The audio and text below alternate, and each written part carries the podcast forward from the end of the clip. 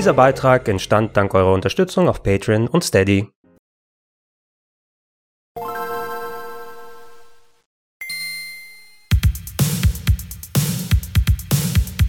Schönen guten Tag und herzlich willkommen auf rpgheaven.de zu Gregor testet Metroid Prime Remastered für die Nintendo Switch.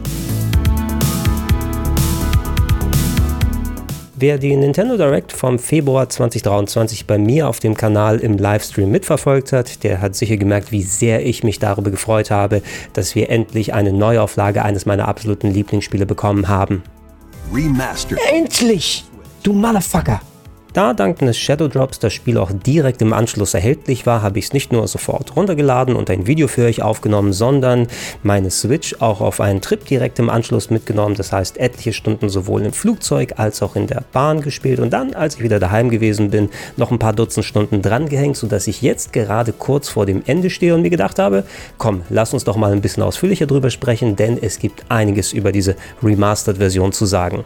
Wie üblich bei einer solchen Art von Video werde ich hauptsächlich darüber reden, wie die Qualität des Remasters geworden ist, was ist mit der Grafik, wie wurde die Steuerung adaptiert, was hat man inhaltlich noch dran gedreht, aber natürlich sind da draußen noch sehr viele Leute, die nicht mit dem Original vertraut sind, deshalb vorneweg ein paar Worte dazu, was ist Metroid Prime eigentlich für ein Spiel gewesen und warum wird es so hoch gehandelt.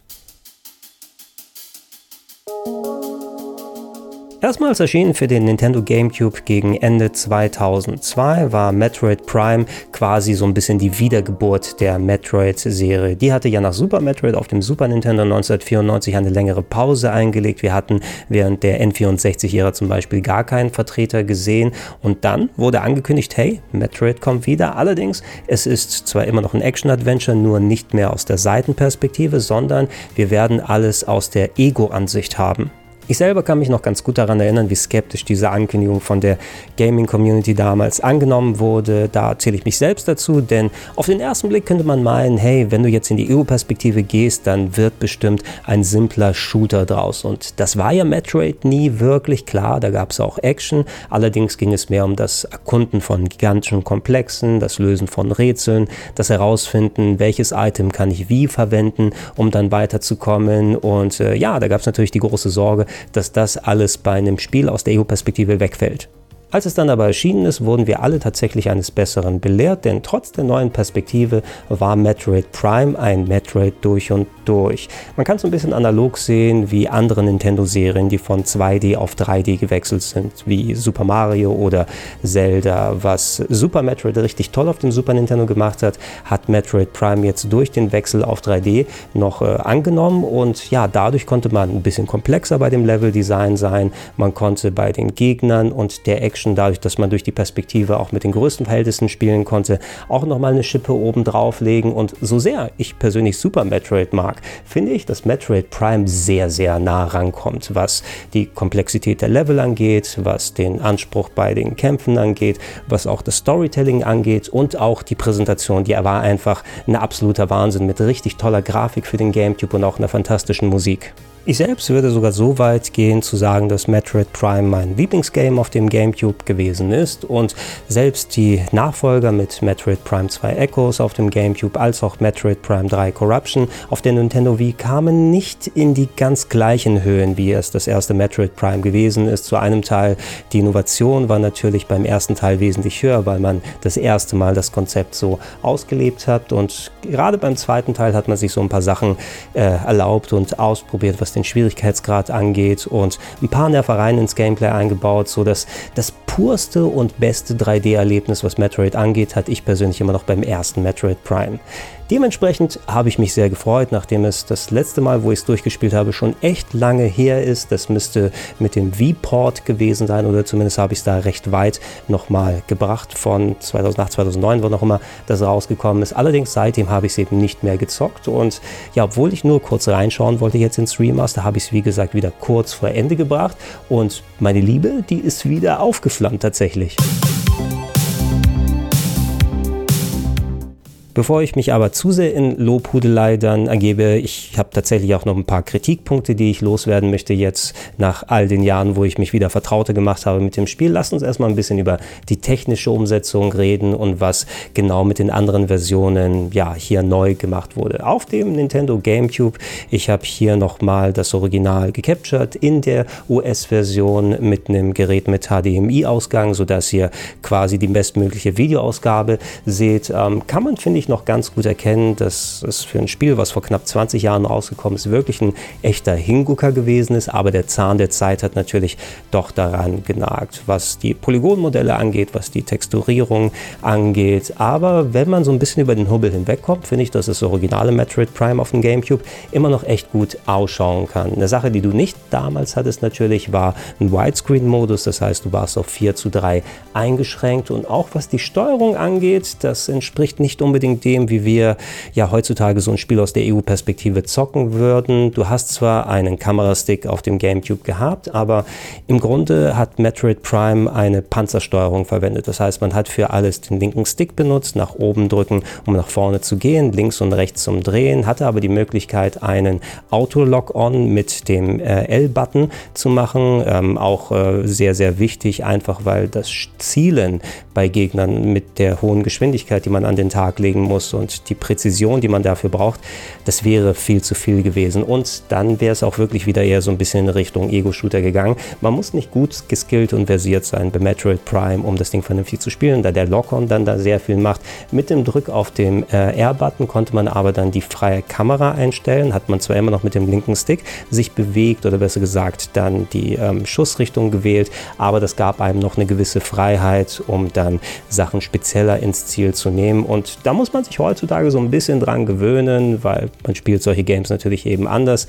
Es funktioniert aber immer noch einigermaßen gut und hat eben gezeigt, dass Metroid Prime auf dem GameCube ganz cool gewesen ist und auch echt gut funktioniert hat. Auch eine schöne Sache, die ich wieder gemerkt habe, damit dir geholfen wird, gerade bei den vielen Sprungpassagen, bewegt sich die Kamera bei Sprüngen bei dem originalen Metroid Prime so ganz dezent nach unten, sodass man zum Beispiel sehen kann, hey, wo ist die nächste Plattform, auf die ich raufspringe, weil du hast ja nicht immer die äh, freie Kamera zur Verfügung, um kurz nach unten hinzudrehen und zu schauen, sodass auch Sprungeinlagen einigermaßen vernünftig sind und äh, ja, es hat wieder instant Spaß gemacht. Allerdings ähm, eigentlich äh, haben meine Hände nach äh, ein bisschen modernerer Steuerung verlangt.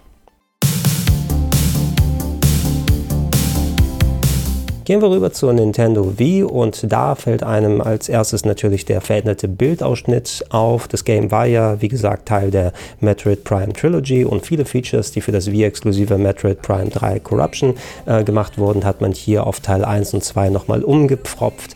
Also hat man jetzt den entsprechenden 16 zu 9 Bildausschnitt, der grundsätzlich eigentlich Metroid Prime ganz gut steht. Die Cutscenes hatten im ersten Teil ja eh 16 zu 9 Balken oben und unten, sodass man in der Theorie das Bild einfach direkt nehmen nehmen kann und die Cutscenes dann jetzt im Vollbild zeigt. Ich hatte dennoch den Eindruck im direkten Vergleich, dass es auf der Wii hier und da mal ein bisschen beschnitten aussah, so was die Aspect Ratio und die, die Ansicht der Cutscenes angeht. Aber ich habe jetzt auch nur den Anfang zum Vergleich nochmal mitgenommen. Vielleicht äußert sich das später im Spiel ein bisschen anders. Das ist jetzt auch nichts, was wirklich ein großes Problem ist oder einem ähm, groß auffällt, es sei denn, man spielt eben im direkten Vergleich und da hatte ich den Eindruck, ich sehe ein bisschen mehr auf dem Nintendo GameCube fürs eigentliche Gameplay Display steht das 16 zu 9 aber ganz gut mit dem erweiterten Bildausschnitt, sodass man ein bisschen mehr was von der Umgebung mitnehmen kann. Also ist es letzten Endes eine gute Änderung gewesen.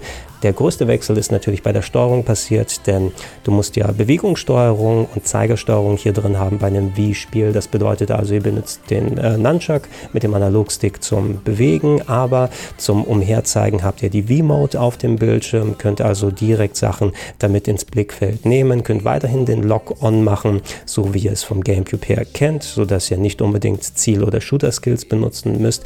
Allerdings die Kameradrehung finde ich ist sehr gewöhnungsbedürftig, denn um die Kamera nach links und rechts zu drehen, zum Bewegen, müsst ihr ähm, den Zeiger der V-Mode jeweils an den Rand ähm, vom Fernseher bewegen, sowohl links oder rechts und dann dreht sich Samus und das ist ein bisschen weniger intuitiv. Es klappt schon ganz gut, auch hier nach einiger Eingewöhnungszeit, aber ich war jetzt im direkten Vergleich, wo ich die verschiedenen Steuerungsarten probiert habe, nicht wirklich der allergrößte Riesenfan davon. Ähm, ein weiteres Update, was es auf der äh, Wii gegeben hat, sind äh, Wii-interne Achievements. Ja, die Wii selbst hatte ja keine klassischen Achievements, die im System direkt vorhanden waren, aber manche Spiele haben ihre eigenen dazu getan und hier haben alle Spiele der Trilogie quasi eigene Achievements gehabt, die man freispielen kann. Kann ich jetzt schon mal sagen, tatsächlich ein Feature, das es nicht rüber ins Remaster geschaffen hat. Ähm, die Trilogy-Version könnt ihr entweder in der originalen Disk-Fassung euch holen, die ist aber mittlerweile relativ selten und teuer. Solange der Wii U Store aber noch existiert, äh, da wurde die Trilogy als Wii-Download für die Wii U teilweise für 20 Euro verkauft, was ein doch recht angenehmer Preis ist. Gehen wir rüber zur Remastered-Fassung und äh, da eine Sache, wenn wir schon bei den Aspect Ratios gewesen sind, natürlich ist die auch in 16 zu 9, aber im direkten Vergleich mit der Wii-Fassung hatte ich das Gefühl, dass hier die Cutscenes doch ein bisschen weiter äh, rausgehen und nicht so viel abschneiden vom Bild gegenüber dem GameCube. Also ist das hier wohl das Beste aus beiden Welten, 16 zu 9 als auch den vollen Blickwinkel und natürlich jetzt im direkten Vergleich habe ich auch gesehen, das was ich schon mal angemerkt habe, hey, ich hätte absolut auch nichts dagegen gehabt, wenn das jetzt Metroid Prime Prime Remake gehießen hätte, denn die Charaktermodelle wurden ausgetauscht, Texturen neu gemacht, die Architektur ist zwar grundsätzlich gleich und auch der Ablauf der Cutscenes kann man vielleicht ein bisschen so sehen wie ähm, das äh, neu interpretierte The Last of Us auf der PS5 gewesen ist, wo man nochmal neue Modelle und den Rest dann drüber gepackt hat. Das Spiel ist gleich, wie ihr es kennt, aber der Rest schaut einfach exponentiell besser aus. Natürlich für Switch-Verhältnisse, denn wenn man jetzt äh, moderne Spiele auf anderen Systemen sich anschaut und das das vielleicht auch nochmal in 4K spielt. Das Bild wirkt schon ein bisschen weicher im Gegenzug, speziell wenn man an bestimmte Charaktermodelle reingeht und auch sieht, dass die Texturen doch ähm, ja, für Switch-Verhältnisse in Ordnung sind, für äh, andere Geräte wahrscheinlich eher weniger, aber im eigentlichen Spiel merkt man, finde ich, davon weniger, trotz dieser gewissen Weichheit. Das Spiel sieht super aus, die Charaktermodelle sind toll, auch mit äh, Lichtengine und Effekten wurden viele schöne Sachen gemacht und grundsätzlich würde ich sagen, hey, eine richtig toll visuelle Neuauflage.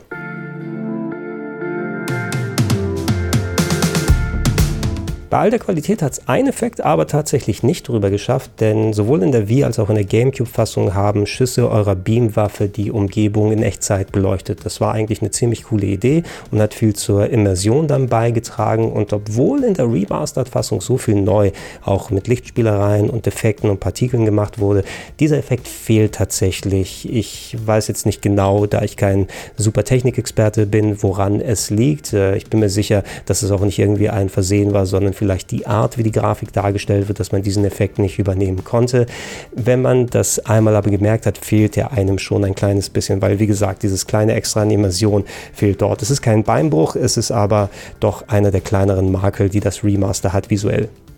Neben der Bildausgabe ist die andere große Änderung bei der Steuerung zu sehen, denn die beiden Modelle, die ich von dem GameCube und der Wii erwähnt habe, also die Panzersteuerung als auch die Zeigersteuerung, die sind hier verfügbar in dem Remaster. Das könnt ihr jederzeit aus dem Menü auswählen, so dass ich das Spiel mit den Joy-Cons oder mit dem Pro-Controller, ich habe jetzt hier das Spiel mit dem PS4-Controller hauptsächlich gespielt, weil ich noch so einen Bluetooth-Adapter habe, der dann das als Pro-Controller erkennt. Also alle Features funktionieren damit und äh, äh, ja, es hat sich äh, bis auf die ähm, Adaption von ein paar Tasten, also nicht jede Taste ist an der gleichen Stelle wie es auf dem GameCube direkt funktioniert hat, trotzdem dann originalgetreu angefühlt, ob ich die Panzersteuerung vom GameCube verwende oder ob ich die Zeigersteuerung von der Wii dann benutze. Ich finde im direkten Vergleich, egal ob man Joy-Cons oder ein PS4-Pad mit Adapter oder den Pro-Controller verwendet, da die ähm, Switch ja nur auf die Bewegungssteuerung im Controller setzt. Bei der Wii hattest du ja noch die äh, Sensorbar, das heißt auch die Zeigersteuerung hatte eine gewisse andere Präzision. Ähm, ich finde, da komme komm ich ein bisschen besser zurecht mit dem Zeigen auf dem Fernseher als mit den doch ein bisschen äh, wackeligen Bewegungssteuerung-Features in den moderneren Controllern. Ähm, es hat sich Wii-mäßig angefühlt, aber ich finde auf der Wii selber ist es trotzdem noch so einen kleinen Tacken präziser gewesen. Ich habe aber auch hier gemerkt, also ich habe es als Spielerei mal kurz reingetan, allerdings habe ich keinen Bock mit links und rechts an dem Bildrand sich bewegen, den Charakter zu drehen und habe auch sehr schnell davon abgelassen. Womit ich aber das Spiel fast komplett durchgespielt habe, ist das moderne ähm, Steuerungssetup. Das bedeutet, man kann Metroid Prime endlich wie so ein typisches Ego-Perspektiven-Game, respektive Shooter spielen. Also mit dem linken Stick ähm, bewegen und strafen und mit dem rechten Stick dann sich frei umsehen. Ähm, wenn ihr präzise genug seid, könnt ihr natürlich dann auch auf die Lock-on-Funktion verzichten. Die ist immer noch da und von mir auch sehr, sehr benutzt, weil in der Theorie brauchst du sie ja auch, um dann ähm, deine Ausweichbewegung Bewegungen zu machen. Du willst ja auch immer auf den Gegner fixiert sein. Seid ihr aber eurer ähm, Zielskills sicher, könnt ihr das Spiel auch tatsächlich wie ein Ego-Shooter spielen. Ähm, eine Sache, die weggegangen ist, wenn man das jetzt über die äh, moderne Steuerung spielt, ist, ähm, dass Samus sich nicht mehr so leicht nach unten neigt beim Springen. Das war ja eine Konzessionsentscheidung bei der Panzersteuerung, damit man eben immer auch ein bisschen sehen kann, wo man auf der Plattform aufkommt. Hier bleibt die Kamera aber eher wie bei einem Ego-Shooter starr. Entweder muss man sich selber darum kümmern, kurz nach unten zu schauen oder ein Gefühl dafür entwickeln, dass man nicht an den Plattformen vorüber äh, springt. Ähm, ist also eine Gewöhnungssache, aber es hat auch einigermaßen gut geklappt nach einiger Zeit. Eine letzte Steuerungsart gibt es, die so ein Mischbetrieb ist. Das bedeutet, man hat einerseits das äh, klassische Twin-Stick-Gameplay, was eben bei der hauptsächlichen modernen Steuerung mit drin ist, aber wenn man in den Zielmodus umschaltet, in den manuellen, äh, wird dann die Bewegungssteuerung des Controllers aktiviert. Das heißt also, ihr benutzt nicht mehr den Analogstick, um dann mit dem Zielkreuz hoch, runter und so weiter zu gehen, sondern ihr neigt den Controller. Ähm, es gibt manche Spiele, wo das ganz gut funktioniert als Ergänzung. Splatoon ist da zum Beispiel ganz nett. Und äh, wenn ich, ähm, was weiß ich, die äh, Zelda-Neuauflagen auf dem äh, 3DS gespielt habe, da habe ich auch immer sehr gerne die Bewegungssteuerung nochmal mit benutzt. Hier man kann es machen. Ich hatte jetzt nicht das Gefühl, dass es mich persönlich so viel präziser gemacht hat, als wenn ich nur Twin Stick gespielt habe. Und ganz im Ernst, durch den Lock-On habe ich auch dieses super präzise Zielen meistens nicht gebraucht. Also ich habe es kurz ausprobiert, aber dann wieder auf den Twin Stick rübergegangen. So oder so, all diese Optionen, das ist cool, dass die vorhanden sind und ihr könnt euch selber entscheiden, ob ihr das traditionell spielen möchtet oder auf moderne Art.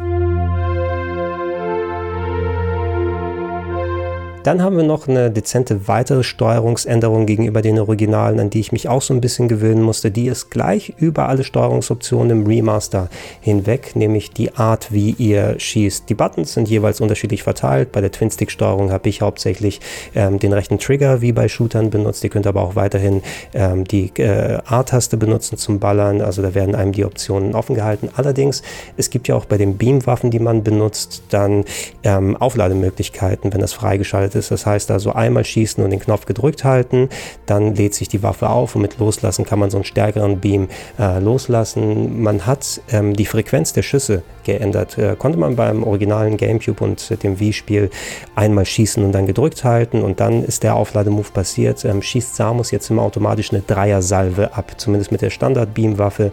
Wenn ihr andere Waffen verwendet, ist die Frequenz ein bisschen anders. Ich meine, mit dem Wave Beam müssten das zweimal sein, was fürs Standard-Baller-Gameplay eigentlich ganz gut ist. Ihr müsst ja nicht ohne Ende auf die Tasten dann draufhämmern, um die Gegner in Beschuss zu nehmen.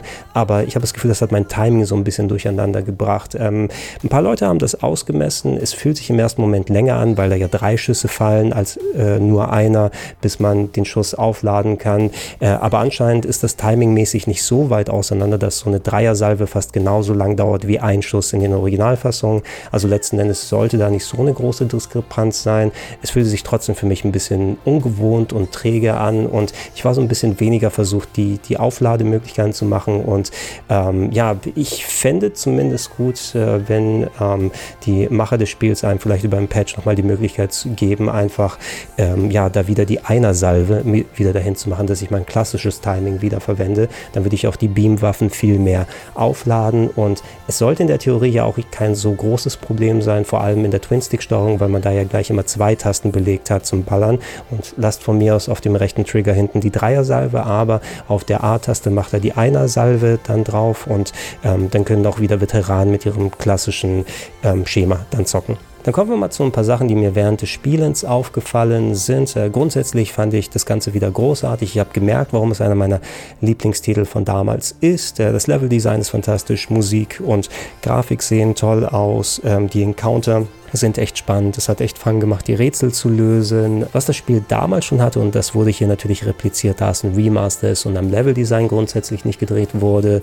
Ähm, das Game war gegen Ende hin auf gut Neudeutsch relativ backtrackig, nennen wir es mal. Auch wenn man die ganzen Items schon geholt hat, äh, die man braucht, um seine Skills alle freizuschalten, muss man kurz vor Ende trotzdem nochmal gefühlt überall in der Welt umherstochern und bereits geschaffte Gebiete nochmal abarbeiten, weil da Items versteckt sind, an die man jetzt erst vernünftig rankommen kann, ähm, die einem den Zugang zur finalen Stätte des Games dann freigeben. Und das fühlte sich damals schon wie so ein bisschen Beschäftigungstherapie an. Nicht unähnlich, auch wenn nicht ganz so nervig wie da, aber Windbaker hatte ja auch was ähnliches. Kurz vor Ende gab es ja die berühmte Triforce-Stücksuche, wo dann einfach es so eine nervige Fleißaufgabe für den letzten Part des Spieles war, um die Spielzeit ein bisschen länger zu machen. Das ist hier, wie gesagt, auch drin. Aber ich habe auch grundsätzlich das Gefühl, dass man hier doch relativ viel an Backtracking betreiben muss. Also ist mir jetzt noch mal extremer aufgefallen als damals, wo ich den Vergleich mit 20 Jahre anderen Games in der Zwischenzeit habe. Ich bin häufiger mal in Sackgassen geraten, wo ich dann einfach nicht die richtige Waffe hatte und äh, vielleicht mal eine Tür übersehen hatte, weil ich schon vor drei Stunden das letzte Mal da gewesen bin und erst jetzt ein Item bekommen habe, um da vorne wegzugehen. Und es war ein bisschen so raten und viel in der Map äh, herumsuchen und stochern, um herauszufinden, hey, wo geht's hin? Ich bin öfters mal fünf Minuten in die falsche Richtung gegangen oder habe ich zehn Minuten verloren, weil ich an dem Platz da geschaut habe. Aber ab und an, wenn man zu lange dann herumeiert, äh, hilft einem die Map aus und da wird angezeigt, hey, check doch mal dieses Gebiet aus, wenn du da noch nicht gewesen bist. Und das hilft dann auch. Allerdings, ähm, ja, ich wette, ich hätte es bestimmt mit ein, zwei Stunden doch noch knackiger machen können, wenn ich nicht diese kleinen Nervereien hätte. Nichtsdestotrotz würde ich aber dennoch sagen, dass das Leveldesign selber durch die Komplexität und die Art, wie es umgesetzt ist, ziemlich cool ist. Im Gegenzug, so gut die Twin-Stick-Steuerung jetzt funktioniert, ich finde immer noch, dass es doch ein bisschen überladen ist, gerade was das Auswählen der verschiedenen äh, Weiser angeht. Also du kannst zum Beispiel, wenn du es eingesammelt hast, sowas wie eine Wärmeleitsicht oder dass du versteckte Plattformen findest, einschalten. Das muss immer manuell aktiviert werden. Auf der gleichen Taste, also auf dem Steuerkreuz mit einem Zusatzbutton, kann man auch aber die verschiedenen Waffen wechseln, die verschiedenen Beam-Optionen, die man dann nach und nach einsammelt. Und das ist auch sehr wichtig, weil viele Türen mit einem bestimmten Beam geöffnet werden müssen. Und ich war da ständig am Hin- und Herwechseln. Und ah, jetzt habe ich die eine Taste nicht gedrückt gehalten und habe jetzt den Weiser angemacht, obwohl ich eigentlich auf die rote Beam-Waffe wechseln wollte. Selbst nach vielen Stunden ist mir das noch häufiger passiert. Und vielleicht hätte man das vermeiden können, wenn man zum Beispiel sagt, hey, warum brauche ich gleich zwei Buttons, die mit Schuss belegt sind und kann vielleicht nicht sagen, mit Kreis mache ich immer meine Beam-Waffen weg, anstatt dass ich was anderes gedrückt halte egal letzten Endes. Ähm, ich bin mir sicher, Leute, die ein bisschen ähm, auffassungsfähiger sind als ich, äh, die kommen ein bisschen besser damit zurecht. Aber durch die ganzen Optionen, die drauf sind, ähm, hätte ich äh, vielleicht doch ein bisschen intuitivere Buttonbelegung mir gerne erhofft, als wie es letzten Endes dann im Spiel umgesetzt wurde.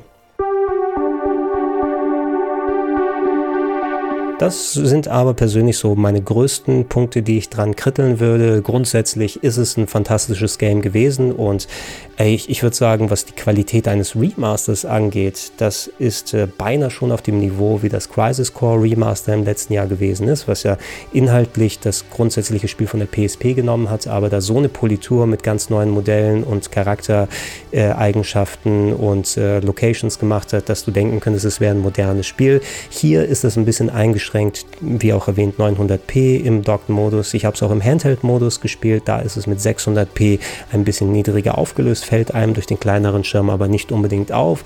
Sieht gut aus, äh, steuert sich tatsächlich. Da hatte ich ein bisschen Sorge davor, auch mit den Joy-Cons unterwegs ganz gut, weil solche Ego-Perspektiven-Games, die spiele ich sehr ungern mit den Joy-Cons. Das war der Hauptgrund, warum ich mir den 8-Bit-2 Bluetooth-Adapter holen äh, haben lasse, ähm, damit ich endlich mit dem vernünftigen äh, Pad dann spielen kann. Aber hatte ich das Gefühl, auch unterwegs im Flugzeug habe ich echt schön ein paar Gegner gelegt und äh, dann Locations erkundet und so oder so hat es beides gut ineinander gegriffen und ähm, ja, ähm, dadurch, dass es hier so stilsicher ist und bis auf die paar kleineren fehlenden Effekte und andere Sachen, die ich angemerkt habe, würde ich sagen, die haben sich echt hier wirklich dann richtig groß Mühe gegeben. Ich hätte auch absolut nichts dagegen, wenn wir auf die Art nochmal Metroid Prime 2 dann sehen würden und ich wäre sehr gespannt darauf zu sehen, was die mit Metroid Prime 3 dann machen, falls das auch als äh, Remastered dann kommt, weil ähm, auch wenn hier Bewegungssteuerung drin ist, ich glaube, dieses Game müsste ja auch unterwegs als Handheld-Variante funktionieren und äh, was die da steuerungstechnisch dann vielleicht machen. Vielleicht wird das Game ja,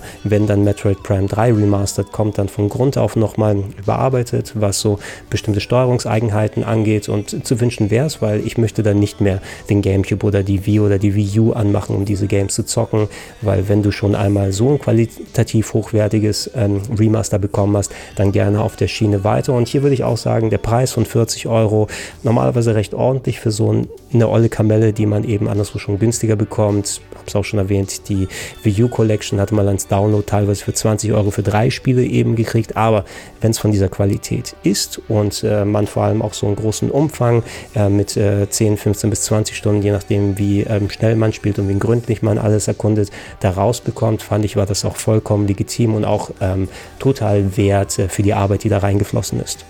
So Leute, aber was denkt ihr? Hat euch das Metroid Prime Remastered gefallen? Habt ihr noch mal ein paar Anmerkungen, die ich gegebenenfalls übersehen habe? Und wie würdet ihr für weitere Remaster dieser Art stehen? Schreibt das gerne in die Comments mit rein. Bleibt gerne auf dem RPG Heaven für Videos dieser Art, aber auch vielen anderen Krams. Ich habe demnächst ein paar echt coole Sachen in petto für noch kommende Games 2023. Da bin ich sehr gespannt darauf, was ihr dazu sagt, was ich jetzt schon mal in der Vergangenheit spielen konnte. Ähm, wenn es passt, gibt es Podcast-Versionen auf plauschangriff.de von beispielsweise solchen Videos wie die hier, die auch als Podcast funktionieren. Checkt da auch gerne mal ähm, vorbei und supportet mich gerne, wenn ihr es noch nicht macht. Patreon.com slash rpgheaven oder steadyhaku.com slash rpgheaven. Das macht es mir möglich, solchen Krimskrams zu machen und noch viel darüber hinaus. Und natürlich großer Dank an die Leute, die es bereits machen. Ich war der Gregor, das war Gregor Tested Metroid Prime Remastered. Ich sage Tschüss und bis dann.